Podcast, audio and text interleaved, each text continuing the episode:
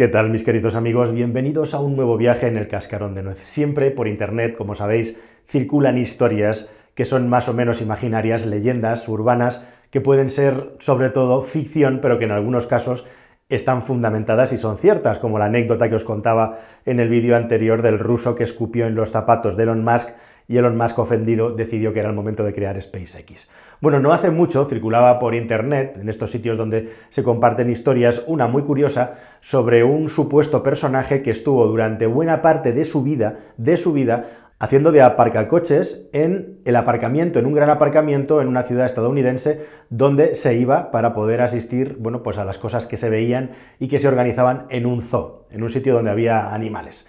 Esta historia que ha ido circulando y cómo el hombre se hizo rico pidiéndole dinero a la gente sin preguntar, lo que sería un gorrilla, pero de toda la vida, pero ataviado como un auténtico profesional, trabajador de un aparcamiento, se fue haciendo grande hasta que salió gente que dijo que era una historia que era falsa, era inventada y que en ese lugar no había constancia de que hubiera estado trabajando esa persona, ni de que nadie hubiera podido haber estado haciendo ese trabajo durante todo ese tiempo sin que en la empresa que gestionaba aquello no se hubieran enterado. Pero hoy os traigo una historia que es igual o todavía más deliciosa porque tiene muchas connotaciones morales e igualmente y tiene giros de guion a lo largo de la historia que sí que está fundamentada y que es cierta y que no sucede en los Estados Unidos sino que sucede en Inglaterra y es la historia de un tendero, de un humilde comerciante que se las ingenió para salvar su negocio con una idea que puede parecer muy poco agradable e intuitiva, pero que como digo, le salió redonda y perfecta, no solo a él, sino a toda la comunidad que le rodeaba, y es el hombre que plantó las calles donde tenía su comercio de máquinas de aparcamiento de parquímetros para poder salvarlo. Vamos a ver de qué va esta historia.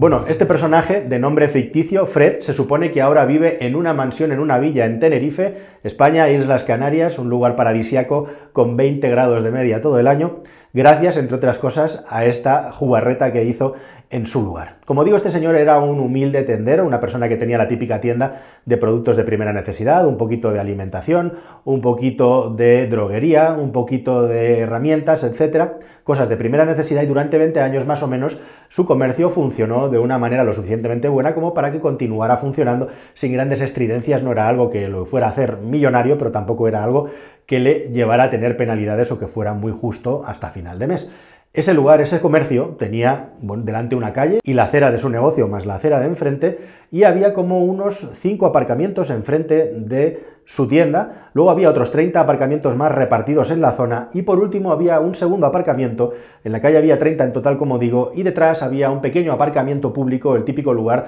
donde se puede llegar y aparcar el coche. Todos estos aparcamientos eran públicos y el ayuntamiento en su día, muchos años atrás, los había puesto para que la gente pudiera llegar al centro de la ciudad, llegar con su coche, hacer sus compras, volver al coche y marcharse a casa. Esto, como digo, sucedió de una manera natural, tranquila y espontánea durante 20 años y el centro de esa ciudad, de esa localidad, pues era muy estable, todo transcurría con normalidad. Pero a finales de los años 80-90 sucedió una cosa que lo cambió todo. Ni más ni menos que la llegada del metro. Durante mucho tiempo hubo obras del metro y al final esa ciudad, ese suburbio, esa ciudad dormitorio de una gran ciudad inglesa en el noreste del país, no se dan más datos en esta historia, resulta que llegó la línea de metro al lugar, llegó el subterráneo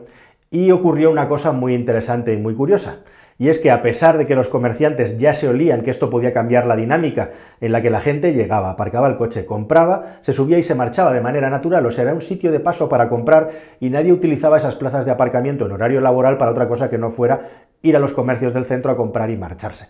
Los comerciantes sospechaban, temían que siendo un sitio de aparcamiento gratuito, con la llegada del metro, las personas comenzarán a utilizar esas plazas de aparcamiento de una manera completamente distinta. Esto es, dejar ahí el coche aparcado, marcharse a trabajar y ya no volver a llevarse el coche hasta la tarde cuando volvían de sus empleos con el perjuicio que esto podía crear en los comercios, puesto que esos lugares de aparcamiento, como digo, eran para los compradores de las tiendas. Y exactamente el primer día y la primera semana en que el metro comenzó a funcionar, las peores sospechas y temores de los comerciantes se hicieron realidad. Aquello se había llenado de repente de automóviles que no se movían, estaban allí estancados, parados y llegaban muy temprano por la mañana y hasta la tarde cuando en el horario comercial ellos empezaban a cerrar y ya tenía que estar la venta hecha, esos coches no se movían, con lo cual notaron un tremendo declive en las ventas y los negocios comenzaron a estar en riesgo porque no les daba para poder cubrir todos los costes. Los comerciantes, la Asociación de Comerciantes, había pedido por favor al ayuntamiento, a las autoridades locales, que pusieran unos parquímetros,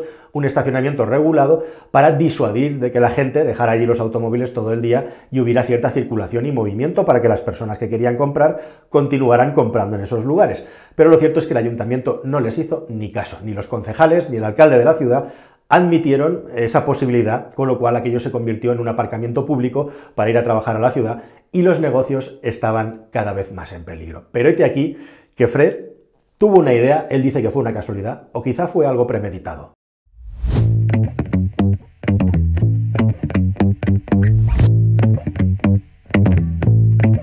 Cuenta Fred que un día, paseando por una cacharrería buscando productos, se encontró con esos parquímetros típicos de los países anglosajones, un parquímetro en una chatarrería que según él estaba en perfecto funcionamiento y se le encendió la bombilla. Dijo, oye, ya que el ayuntamiento no nos deja y no nos permite ni está por la labor de poner una zona de estacionamiento regulado, ¿Qué pasa si pusiera yo el parquímetro? Claro, esto es algo completamente ilegal, pero bueno, quizá puedo hacer el experimento y así demostrarle al ayuntamiento que efectivamente si ponemos parquímetros, aquí hay una circulación de vehículos y nuestros negocios pueden remontar, porque este, estoy a punto de arruinarme. Así que con ese dilema moral, con esa deuda, al final decidió hacerlo. Decidió probar, de momento una semana, a ver qué sucedía hacer el experimento de poner un parquímetro. Así que un domingo por la noche, cuando no había nadie en las calles, plantó el parquímetro justamente en los aparcamientos de delante de su comercio y efectivamente se marchó a dormir para que a la mañana siguiente se encontrara con la sorpresa de que justo en la zona que supuestamente regulaba ese parquímetro, en el que no solamente había puesto la máquina, sino que además había puesto carteles en los aparcamientos advirtiendo de que era una zona de estacionamiento regulado, los aparcamientos habían quedado libres. Los que venían por la mañana a subir al metro no habían aparcado ahí. Así que eso sucedió durante una semana, nadie dijo nada, la policía no vino a decirle nada, y para su sorpresa, cuando llegó el fin de semana y fue a revisar lo que había dentro de la máquina, se encontró, estamos hablando de finales de los 80, primeros 90, con nada menos que una cifra de, al cambio aproximadamente unos 150 euros. Solamente había pasado una semana. Fred compartió esta información con el resto de comerciantes y el resto de comerciantes también habían notado un poquito de mejoría, pero había como tres zonas de aparcamiento, el aparcamiento de su calle, la de la zona de enfrente y el aparcamiento público de atrás. Así que después de pasar un tiempo y ver que no ocurría nada, tomó una decisión drástica. Iba a poner todavía más parquímetros.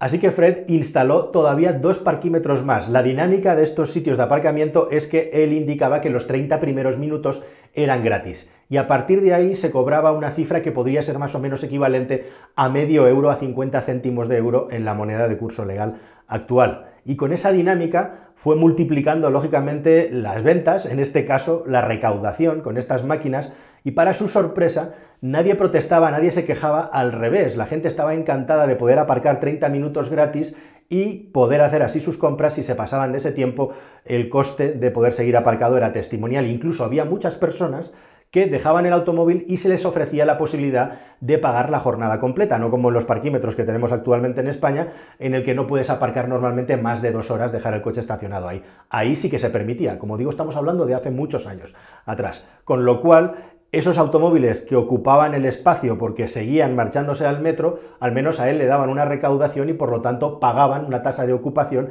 que le venía muy bien. Así que la cosa empezó a crecer, a crecer y a crecer y lógicamente los comerciantes navegaban entre la alegría y la ilusión de ver cómo sus negocios habían vuelto a remontar y el dilema moral de que estaban haciendo algo completamente ilegal y podía tener unas repercusiones pues en ese momento que no podían calcular, incluso con multas o cosas peores que les podían ocurrir si les pillaban. Así que tuvieron una reunión, una asamblea entre todos los comerciantes para decidir qué hacían con las máquinas de aparcamiento. Había quien estaba a favor de mantenerlas, había quien no estaba a favor y estaba muy asustado y preocupado de las consecuencias legales que podía tener. Y al final, después de mucho debatir y estudiarlo, llegaron a una decisión salomónica en la que Fred, igualmente expresando sus dudas, acabó dando un paso al frente. Lo que iban a hacer era lo siguiente.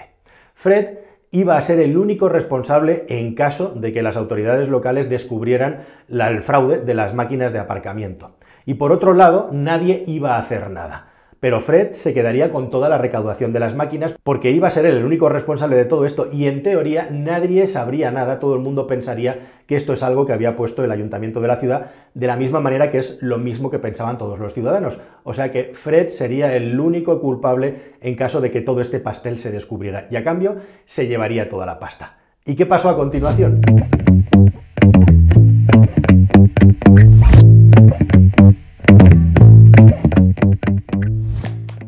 Lo que pasó es que durante nada menos que 12 años, Fred siguió normalmente recaudando en todas estas máquinas y los negocios, el suyo y el del resto de comerciantes, continuaron funcionando y no cerraron gracias a esta estratagema que habían ideado. Hasta tal punto que llegó a amasar más de medio millón de euros en esos 12 años que le supusieron unas tremendas, unas enormes ganancias. Y no solo eso, sino que como digo, ayudó a otros muchos comercios a poder seguir funcionando. Pero es que no solo eso, Fred había pintado en todos los aparcamientos, incluido el trasero, que esos eran estacionamientos de pago, pero en las máquinas, en la letra pequeña de la máquina, se indicaba que no había ninguna obligación de pagar, que el pago era voluntario. Con lo cual lo que estaba buscando es algún tipo de eximente, algún tipo de minimización del daño en caso de que le pillaran, poniendo esa indicación que ya os digo yo, ya os cuento que la gente no leía porque vamos por la vida como vamos, especialmente ahora, y por supuesto nunca leemos las letras pequeñas. Esto sería el equivalente a los términos y condiciones de las aplicaciones móviles que alegremente instalamos en nuestros teléfonos portátiles, ¿verdad? Bueno, pues como digo, durante 12 años todo este mecanismo y toda esta sistemática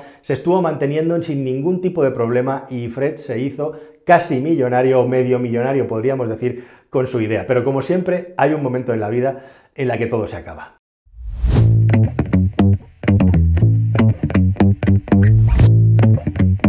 Y es que un día cualquiera, un día cualquiera, no solamente Fred, sino todos los comerciantes de la zona recibieron una carta anónima en la que se les indicaba que estaban cometiendo un delito, estaban cometiendo una ilegalidad y que si no retiraban inmediatamente todas las máquinas y los carteles serían denunciados. ¿Quién fue que traicionó a Fred y los comerciantes? Bueno, pues bien podría ser algún tipo de comerciante díscolo o alguien que se fuera de la lengua y contara la historia entre todos los comerciantes a otra persona que a su vez puso en marcha toda esta maquinaria. La cuestión es que finalmente, y por esta amenaza, Fred tuvo que quitar de nuevo las máquinas, y no solamente eso, sino que una vez quitadas las máquinas y vueltos otra vez a la situación, a la dinámica anterior, la calle se llenaba de coches y nadie movía sus automóviles, con lo cual los negocios comenzaron otra vez a descender. Lo siguiente que hizo el ayuntamiento fue eliminar los aparcamientos. Puso doble línea amarilla en las zonas de calle donde estaban la mayoría de aparcamientos y por lo tanto ahí ya ni siquiera se podía aparcar, había que pasar de largo.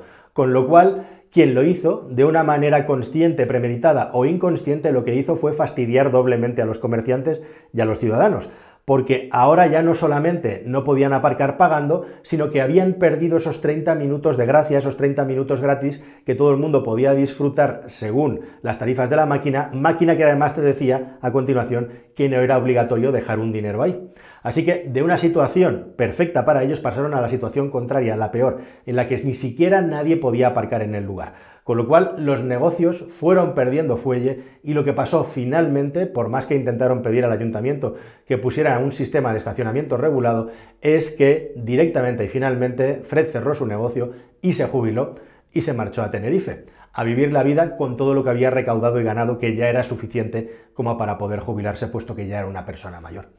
Así que esta es la historia de una persona que poniendo algo tan desagradable como un parquímetro y saltándose la legalidad, se convirtió sin saberlo en una especie de Robin Hood para los comerciantes que vieron cómo salvaban sus negocios, no vieron un duro del parquímetro, pero indirectamente se beneficiaron del aumento de las ventas gracias a la circulación de coches en un lugar e igualmente también Fred se hizo rico gracias a la idea que tuvo. Esta es una historia, bueno, pues que nos recuerda mucho lo que está pasando ahora mismo en España, por ejemplo, con las zonas de estacionamiento regulado y cómo la construcción de una carretera, la construcción de una vía o un cambio en el sentido o en el diseño de una vía puede arruinar los comercios de una zona. En España estamos viendo también cómo esto es como una especie de onda expansiva en la que en la ciudad, a medida que se van creando zonas de estacionamiento regulado cada vez más hacia el exterior, los ciudadanos que viven en esa zona en la que ahora se han puesto estacionamientos regulados se van a aparcar a la zona posterior donde no hay estacionamiento regulado. Con lo cual, lo que hacen es provocar que en la zona donde hay estacionamiento regulado no aparque nadie y en la zona donde no hay aparcamiento de pago deja de haber completamente aparcamiento de pago,